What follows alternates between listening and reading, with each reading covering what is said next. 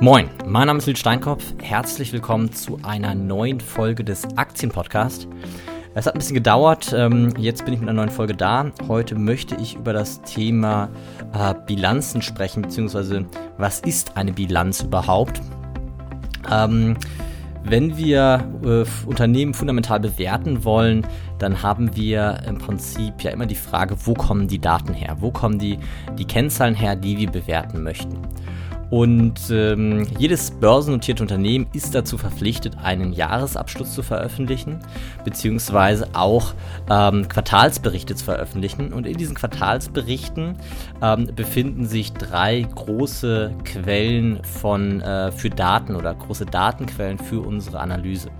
Die erste Quelle ist die Gewinn- und Verlustrechnung, aus der wir den unternehmerischen Erfolg, also den Gewinn oder Verlust entnehmen können. Dann gibt es äh, die Cashflow-Rechnung. Rechnung. Ähm, aus der können wir den, den Kapitalfluss ähm, erkennen. Und das dritte ist die Bilanz. Und äh, die Bilanz äh, ist im Prinzip nichts weiter als eine Tabelle, in der nach bestimmten Konventionen, also nach, nach Gesetzen und Konventionen, ähm, die Vermögenswerte und die Schulden eines Unternehmens zu einem bestimmten Zeitpunkt ähm, notiert werden.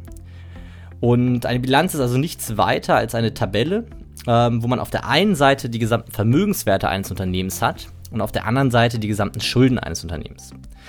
Ähm, damit das Ganze eine Bilanz ist, macht man daraus im Prinzip eine Tabelle mit zwei Spalten. Linke Spalte ähm, listet man alles auf, was das Unternehmen besitzt. Rechte Spalte alles, was äh, alle Schulden des Unternehmens.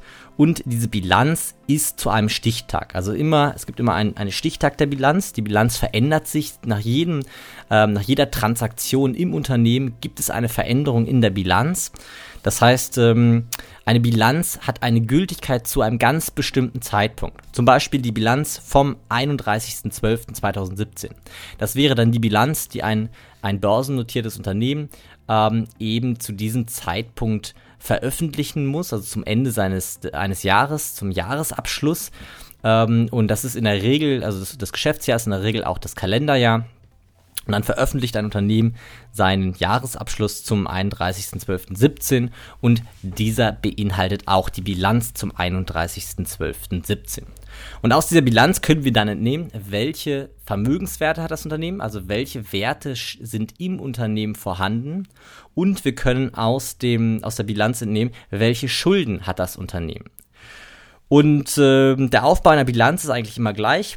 Wie gesagt, Tabelle mit zwei Spalten. Linke Seite aktiver. Aktiver heißt nichts weiter als äh, Vermögenswerte.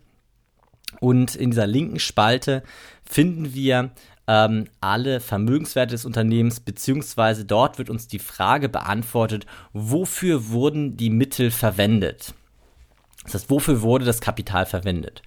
Und der Aufbau dieser, dieser, ähm, dieser linken Spalte in der Bilanz, dieser Aktivseite, ähm, ist im Prinzip immer gleich. Es gibt ähm, äh, das Anlagevermögen, es gibt das Umlaufvermögen. Das Anlagevermögen ist all das Vermögen, das länger als ein Jahr im Unternehmen verbleibt. Also voraussichtlich länger als ein Jahr im Unternehmen verbleibt, also Maschinen, Immobilien, alles, was nicht für den, für den Handel vorgesehen ist, zum Beispiel. Und das Umlaufvermögen ist alles das, was voraussichtlich ähm, weniger lange als einem Jahr, ein, als ein Jahr im Unternehmen verbleibt. Also ähm, äh, Warenbestände, Rohstoffe, alles, was verarbeitet wird und, und unterjährig benötigt wird. Ähm, egal wie mächtig, wie groß ein Unternehmen ist, wie groß die Bilanz dieses Unternehmens ist. Es gibt Bilanzen, die sind unfassbar gigantisch, gerade wenn wir uns die ähm, Bilanzen der großen Unternehmen, zum Beispiel der großen DAX-Unternehmen anschauen, auch eine Volkswagen zum Beispiel. Ähm, äh, die haben natürlich eine sehr, sehr große Bilanz, also einfach dadurch, dass extrem viele Vermögenswerte existieren, verschiedene Werte existieren. Ähm, und man wird erstmal erdrückt, aber man bitte nicht erdrücken lassen, weil selbst diese, selbst die komplizierteste, umfangreichste Bilanz ist nicht anders aufgebaut als ähm, die einfache kleine Bilanz einer, einer durchschnittlichen ähm, kleinen GmbH oder einer, eines kleinen börsennotierten Unternehmens. Ähm, die Bilanz hat immer den gleichen Aufbau. Und ähm, Vermögenswerte und Schulden werden einfach gegenübergestellt und die Aktivseite, egal wie groß das Unternehmen ist, ähm, sieht auch immer so aus, dass wir im Prinzip gegliedert von oben nach unten Anlagevermögen und bis Umlaufvermögen haben. Die Gliederung passiert in der, äh, nach der Fristigkeit, also äh, danach oder danach, wie schnell im Prinzip die Güter liquidierbar sind. Immobilien sind äh, relativ lang im Unternehmen, sind recht schwer liquidierbar, sind recht weit oben. Äh, hingegen Bargeld, was auch ein Vermögenswert ist, ähm, ist sehr, sehr schnell liquidierbar, ist schon flüssig und äh, damit ganz unten. Und ähm, da gibt es Konventionen, die das regeln, aber es gibt auch genügend Gesetze, die das regeln. Also die Struktur, die ist vorgegeben und im Prinzip immer sehr ähnlich oder gleich. Nicht identisch, aber sehr, sehr ähnlich auf jeden Fall. Jedes Unternehmen oder jeder, äh, jeder Buchhalter, jeder Steuerberater hat da natürlich die Möglichkeit, so ein bisschen ähm, das, das, also Interpretationsspielräume, die dann genutzt werden können. Dann sieht es ein bisschen weiter, also kann das gleiche Unternehmen theoretisch ein bisschen ähm, äh, anders aussehen, aber vom Prinzip her ähm, ist die Struktur schon sehr, sehr eng vorgegeben. Die Aktivseite habe ich gesagt, Mittelverwendung. Die Passivseite Mittelherkunft. Ähm, also aus der Passivseite können wir entnehmen, woher kam das Geld, das das Unternehmen verwendet hat. Und diese Passivseite hat im Prinzip auch immer den gleichen Aufbau. Ähm, es fängt mit dem Eigenkapital an. Das Eigenkapital ist das Kapital, was die Eigner, was die, ähm, die Eigentümer des Unternehmens ähm, äh, in dem Unternehmen haben, beziehungsweise was das Unternehmen den Eigentümern schuldet. Ähm, das ist in der Regel das Kapital, was am längsten im Unternehmen verbleibt. Dann ähm, haben wir Fremdkapital. Fremdkapital können wir dann nochmal aufteilen in, kurzfrist, äh, in langfristiges und kurzfristiges Fremdkapital. Das heißt, ähm, alles, was, was überjährig im Unternehmen verweilt, äh, ist langfristiges Fremdkapital. Alles, was kurzfristig im Unternehmen verweilt, ist, ähm, ist äh, also unterjährig ist kurzfristiges Fremdkapital.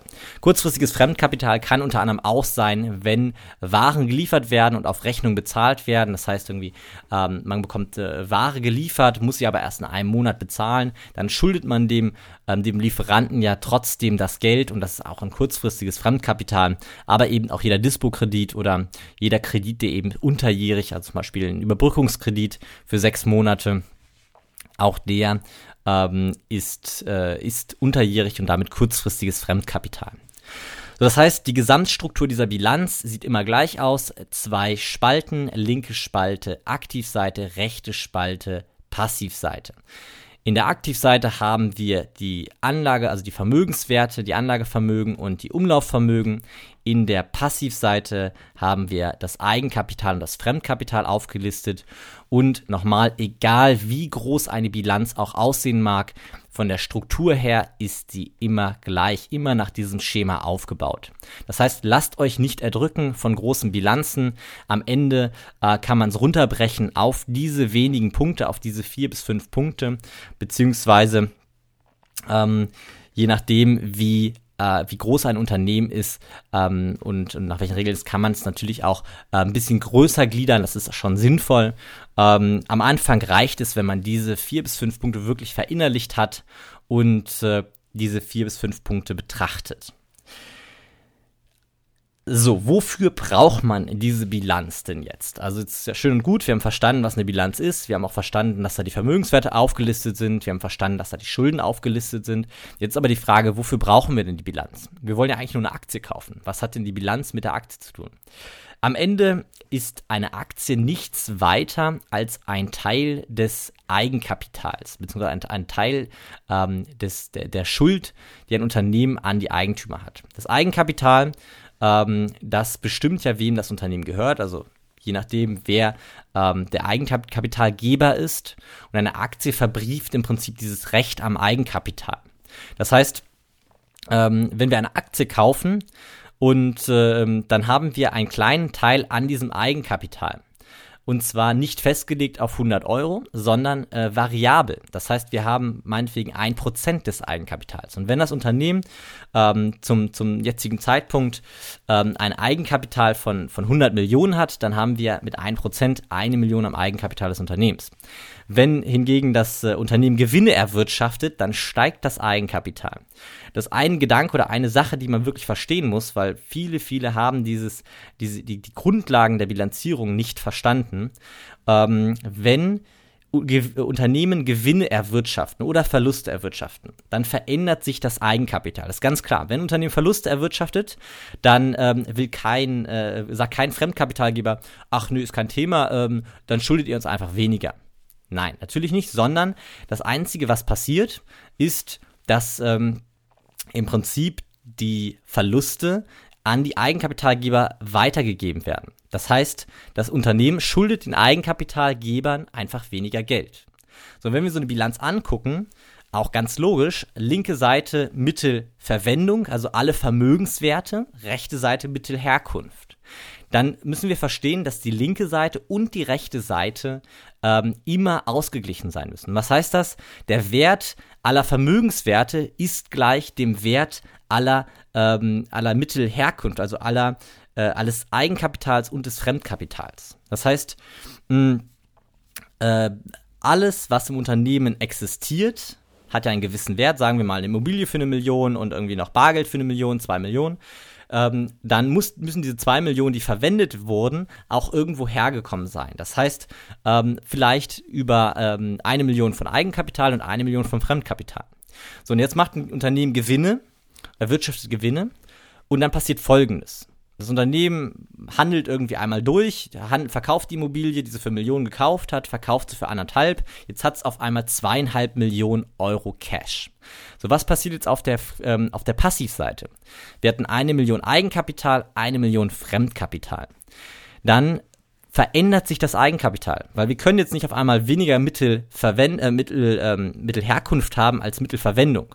Das heißt, das Eigenkapital steigt durch die Gewinne und wir haben jetzt 1,5 Millionen Eigenkapital und eine Million Fremdkapital. Das heißt, die Schuld des Unternehmens an die Eigentümer ist gestiegen. Und das ist genau das, was man als ein, ähm, oder wodurch die Gewinne eines Unternehmens an die Eigentümer äh, erstmal als Schuld abfließen. Das heißt, oder nicht abfließen ist vielleicht der falsche Begriff, erstmal als Schuld übertragen werden. Das Eigenkapital verändert sich und dadurch hat das Unternehmen eine höhere Schuld an die Eigentümer und damit ist auch der Wert dieser Aktie wieder mehr. Ähm, ich hoffe, das ist verständlich, weil das Thema ist halt wirklich ähm, am Ende relativ kompliziert. Wahrscheinlich ist es einfacher, sowas in einem Video zu erklären. Ähm, wenn da Fragen zu sind, äh, meldet euch einfach gerne per E-Mail an podcast.nilssteinkopf.de ähm, oder auch in der Aktien-Podcast-Community. Das heißt bei Facebook ähm, Aktien-Podcast-Community. Und ähm, da könnt ihr auch alle Fragen dazu stellen. Ich versuche hier erstmal einen Überblick über das Thema Bilanzen zu geben und das ist ein sehr, sehr mächtiges Thema, auch wenn es am Ende eigentlich total simpel ist, aber einfach durch die, die durch die vielen kleinen Dinge wirkt es so komplex und ähm, äh, am Anfang ein bisschen erschlagend. So, jetzt zur Frage, wofür verwendet man diese Bilanz? Mm, die Bilanz ist im Prinzip eine Informationsquelle, aus der wir entnehmen können, welche Vermögenswerte sind in dem Unternehmen vorhanden. Wenn wir ein Unternehmen kaufen, wollen wir natürlich wissen, was gehört dem Unternehmen. Es ist ja ein Unterschied, ob das Unternehmen leer ist, also nur eine Hülle ist, oder ob in dem Unternehmen Immobilien im Wert von 100 Millionen stecken. Ähm, wenn wir im Prinzip Unternehmen kaufen, wollen wir natürlich auch wissen, welche Schulden in dem Unternehmen sind und auch die können wir aus der Bilanz entnehmen. Das heißt, auch die können wir ähm, in der Bilanz entnehmen und, und sehen, wie verschuldet ist denn das Unternehmen? Macht es Sinn, das zu kaufen oder macht es Sinn, es nicht zu kaufen? Wir können außerdem aus der Bilanz zum Beispiel die Liquidität entnehmen. Wir können entnehmen, ähm, wie, viel, wie, viel, wie viel Bargeld in dem Unternehmen ist und damit eben sehen, okay, ähm, wie liquide ist das Unternehmen? Ist es zahlungsfähig oder ist alles investiert?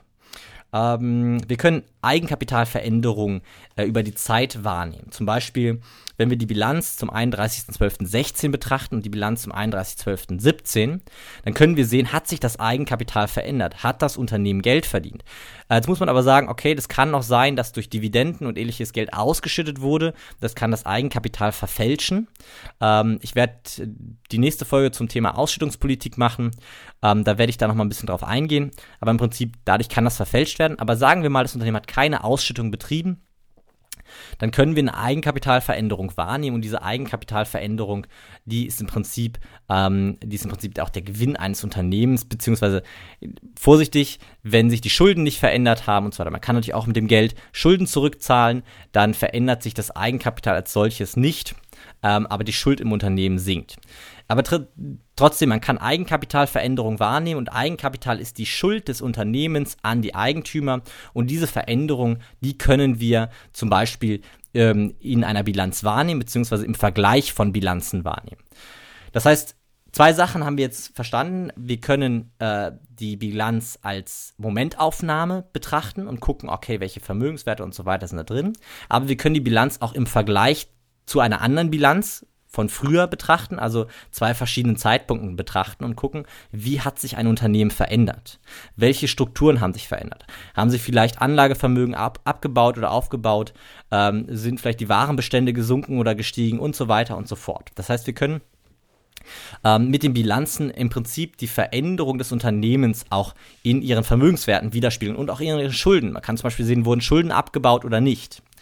Ähm, am Ende ist ja immer die Frage, wie arbeitet man am Ende mit einer Bilanz? Wie liest man eine Bilanz? Und eine Bilanz, ähm, zumindest so wie ich sie lese, ähm, hat im Prinzip immer ein Vergleich der verschiedenen Teilbereiche in dieser Bilanz. Das heißt, ich gucke mir nicht das absolute Eigenkapital an, sondern ich schaue mir zum Beispiel das Eigenkapital im Verhältnis zum Fremdkapital an. Dann kann ich eine Aussage über die Finanzierungsstrukturen im Unternehmen schaffen. Das heißt, wie ist wurde das Unternehmen mit Kapital ausgestattet? Wo ähm, ist das Kapital hergekommen und im Verhältnis, wie viel Eigenkapital zu wie viel Fremdkapital steht dort? Warum das so wichtig ist, da werde ich nochmal in einer gesonderten Folge drauf eingehen. Ähm, ich werde wahrscheinlich eine Folge mal über das Eigenkapital machen. Ähm, weil die Finanzierungsstrukturen sind schon nicht ganz, ganz unerheblich, auch was die Bonität eines Unternehmens angeht und so weiter und so fort. Erstmal, ähm, um zu verstehen, auf der Passivseite, also wenn wir in der Passivseite Eigenkapital mit Fremdkapital vergleichen, ins Verhältnis setzen, können wir eine Aussage über die Finanzierungsstrukturen des Unternehmens machen. Also woher kam das Geld im Verhältnis äh, von den Eignern gegenüber Fremdkapitalgebern und so weiter. Wir können eine Aussage darüber machen, wie die Investitionsstruktur ist. Das heißt, wie wurde langfristiges Vermögen im Unternehmen finanziert? Wurde langfristiges Vermögen langfristig finanziert? Das heißt, wir vergleichen in dem Fall äh, Anlagevermögen mit, mit Eigenkapital beziehungsweise Eigenkapital und langfristigem Fremdkapital. Warum machen wir das? Es gibt in der, ähm, in der, es gibt eine sogenannte goldene Bilanzregel und diese goldene Bilanzregel, die besagt, dass langfristiges Vermögen langfristig finanziert werden soll. Was bedeutet das? Wenn ich eine Immobilie finanziere, dann kaufe ich die auf 20, 30 ähm, Jahre und, äh, und nicht auf ein Jahr. Das heißt, wenn ich eine Immobilie kaufe, dann ist der Plan ja dahinter, die Immobilie langfristig zu be besitzen. Das heißt, die Finanzierung ähm, und, äh, und vor allem das Wichtige ist, ich kann sie nicht in einem Jahr bezahlen. Also vielleicht schon, aber ich will sie auch gar nicht in einem Jahr bezahlen. Das heißt, die Finanzierung für diese Immobilie, die, ähm, die setzt sich über einen längeren Zeitraum an, nämlich mindestens so lange, bis die Immobilie abbezahlt ist. Warum finanziere ich die Immobilie nicht aus meinem Dispo-Kredit, wenn das möglich wäre? Sagen wir mal, mein Dispo-Kredit ist so groß, dass ich aus meinem Dispo-Kredit eine Immobilie finanzieren kann Warum tue ich das nicht?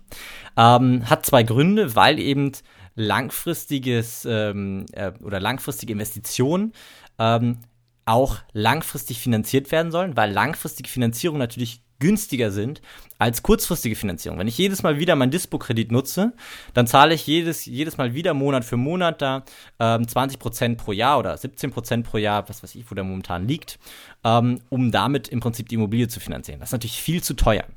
Deswegen nutze ich eine, deswegen gehe ich zur Bank und sage, Mensch, ich würde mir gern Geld leihen und zwar für langfristig 20 Jahre, weil ich möchte eine Immobilie kaufen und die in den nächsten 20 Jahren dann von den Mieterträgen zum Beispiel abbezahlen.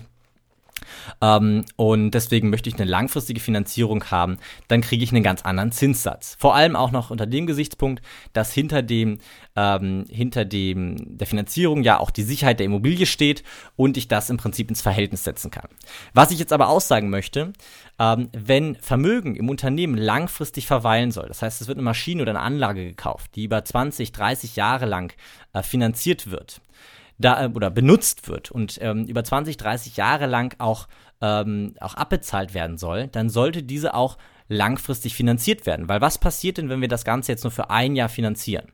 Dann kann es sein, dass nach einem Jahr der, ähm, derjenige, der es finanziert hat, sagt, nö, jetzt möchte ich mein Geld wieder haben und dann haben wir ein Problem, weil wir das Geld für die Anlage natürlich nicht haben, sondern wir haben nur einen Teil des Geldes, nämlich das, was wir im letzten Jahr verdient haben. Das heißt, wir bekommen ein Problem mit dem Verhältnis äh, oder mit dem mit dem äh, mit der Finanzierung müssen uns äh, irgendwie auf andere Art und Weise finanzieren und die Finanzierung auf eine andere Art und Weise wird dann teuer. Und dadurch können wir in Probleme geraten. Das heißt, merken, langfristiges Vermögen sollte immer langfristig finanziert werden. Im Idealfall durch Eigenkapital, äh, aber mindestens zumindest durch Eigenkapital plus langfristiges Fremdkapital. Das heißt, das Anlagevermögen sollte, und das ist die goldene Bilanzregel, das Anlagevermögen sollte kleiner dem Eigenkapital bzw. dem Eigenkapital plus Fremdkapital sein. Ähm, was kann man noch aus der Bilanz entnehmen? Wenn man in der Bilanz zum Beispiel das Umlaufvermögen mit dem Anlagevermögen ins Verhältnis bringt, dann kann man eine Aussage über die Konstitution des Unternehmens bringen, also über die, ähm, die Vermögens- äh, Verteilung, sage ich mal.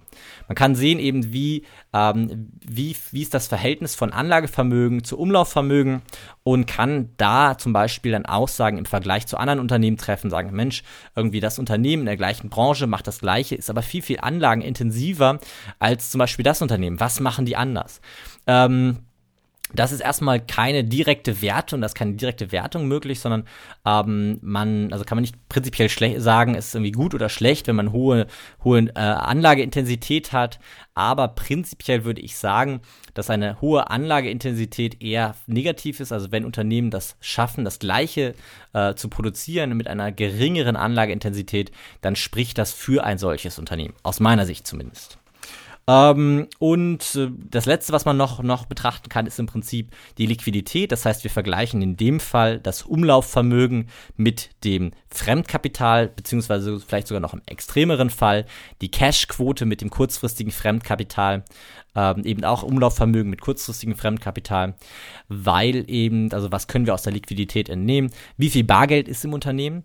Und äh, welche Schulden muss ich eventuell im nächsten Jahr tilgen. Und diese Verhältnisse, die kann man oder vielleicht auch nicht nur Bargeld, sondern im Umlaufvermögen, was ist schnell liquidierbar, Waren sind zum Beispiel schnell liquidierbar, ähm, äh, Wertpapiere sind schnell liquidierbar.